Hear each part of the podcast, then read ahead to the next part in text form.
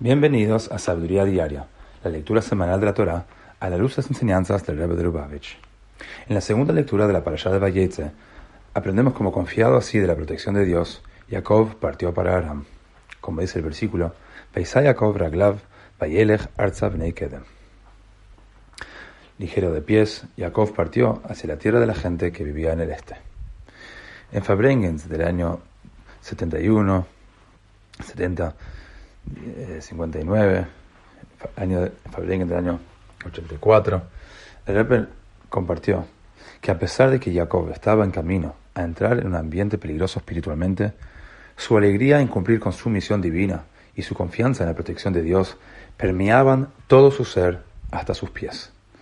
Siguiendo el ejemplo de Jacob, podemos adoptar la misma actitud alegre y confiada cuando salimos a enfrentar diariamente las numerosas actividades mundanas de la vida, a pesar de que no parezcan muy espirituales.